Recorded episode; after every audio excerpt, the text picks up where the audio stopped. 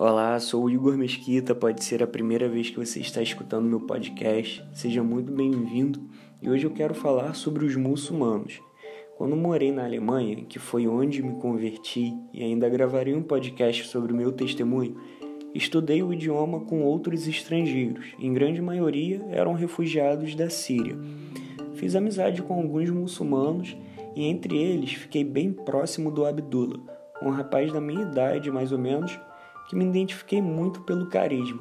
E desde que comecei a conviver diariamente na unidade de ensino, fiquei impressionado com o posicionamento deles. Quando dava a hora de orar, eles pegavam os tapetes, colocavam no chão e faziam suas orações. Mesmo sendo refugiados dentro de um país que os abraçou e não sendo uma nação islâmica, eles mantinham seus costumes religiosos. Para ser breve sobre os muçulmanos e trazer um entendimento, eles defendem que Maomé foi o mensageiro final do Islã. É preciso entender que eles reconhecem que Maomé não é o único. A fé islâmica considera outros nomes, inclusive Jesus, mas não o reconhecem como Salvador e sim como profeta. Para eles, Maomé é de grande expressão porque através dele Deus completou sua mensagem à humanidade, né? completando as profecias. Um dos pilares da religião muçulmana é o Shahadá, ou seja, ninguém merece ser adorado, somente Allah, e que Maomé é seu mensageiro. Para eles, aquele que declarar isso se torna muçulmano. Irmão, por que eu estou dizendo isso tudo? Simples. Eles buscam influenciar toda a camada da sociedade. Eles se posicionam, eles pregam o que creem, são radicais e não abrem mão de sua fé. O Abdullah, meu amigo, me falava sobre sua religião. Ele é uma ótima pessoa, lembro das tardes de Mortal Kombat e muito bate-papo. Ali ele buscava lançar suas sementes. Os muçulmanos, irmão, eles saem radicais de seus países e voltam mais radicais ainda. Eles oram cinco vezes por dia e quantas vezes não ficamos com preguiça de fazer uma longa oração? Muitas vezes achamos que orar de manhã ao acordar e à noite antes de dormir já está de bom tamanho. Agradecemos antes de nossas refeições e achamos que é o suficiente, enquanto a Bíblia é clara em fazer tudo para a glória de Deus.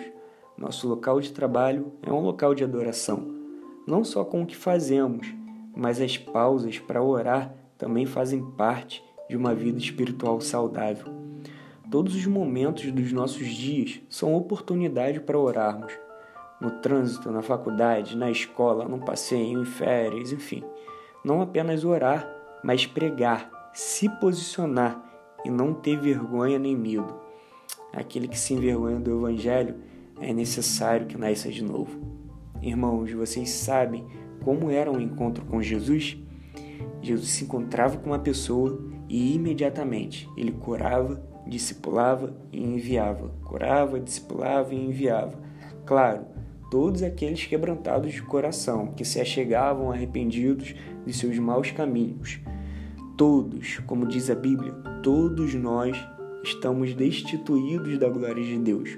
Não há um justo sequer, mas Deus é bom e suas misericórdias se renovam a cada manhã.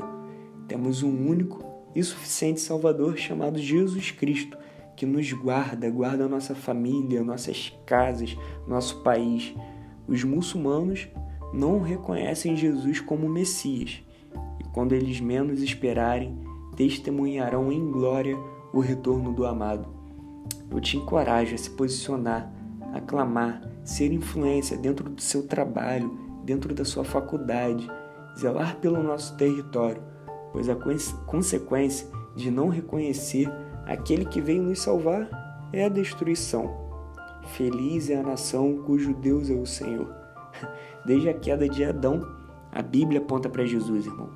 Uma declaração poderosa que eu amo e é muito conhecida está em Isaías, no capítulo 53. O povo diz: Quem poderia crer naquilo que acabamos de ouvir? Quem diria que o Senhor estava agindo? Pois o Senhor quis que o seu servo aparecesse como uma plantinha que brota e vai crescendo em terra seca.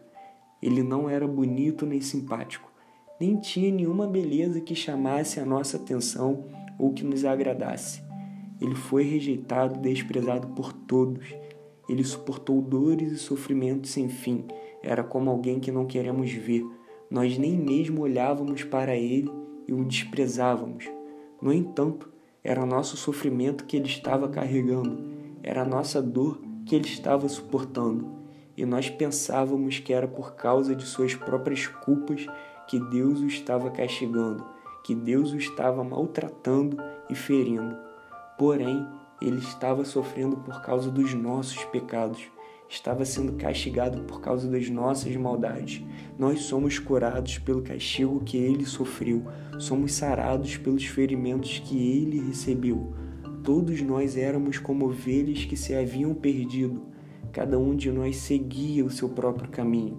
Mas o Senhor castigou o seu servo, fez com que ele sofresse o castigo que nós merecíamos. Ele foi maltratado, mas aguentou tudo humildemente e não disse uma só palavra. Ficou calado como um cordeiro que vai ser morto, como uma ovelha quando cortam a sua lã. Foi preso, condenado e levado para ser morto, e ninguém se importou com o que ia acontecer com ele. Ele foi expulso do mundo dos vivos, foi morto por causa dos nossos pecados, foi enterrado ao lado de criminosos, foi sepultado com os ricos, embora nunca tivesse cometido crime nenhum nem tivesse dito uma só mentira. O Senhor Deus disse: Eu quis maltratá-lo, quis fazê-lo sofrer. Ele ofereceu a sua vida como sacrifício para tirar pecados, e por isso terá uma vida longa e verá os seus descendentes. Ele fará com que o meu plano dê certo. Depois de tanto sofrimento, ele será feliz. Por causa da sua dedicação, ele ficará completamente satisfeito. O meu servo não tem pecado, mas ele sofrerá o castigo que muitos merecem, e assim os pecados deles serão perdoados. Por isso eu lhe darei um lugar de honra, ele receberá sua recompensa junto com os grandes e os poderosos, pois ele deu a sua própria vida e foi tratado como se fosse um criminoso. Ele levou a culpa dos pecados de muitos e orou pedindo que eles fossem perdoados. Isso é poderoso demais. Irmão, creia, se arrependa dos maus caminhos, posicione-se. Deus te abençoe.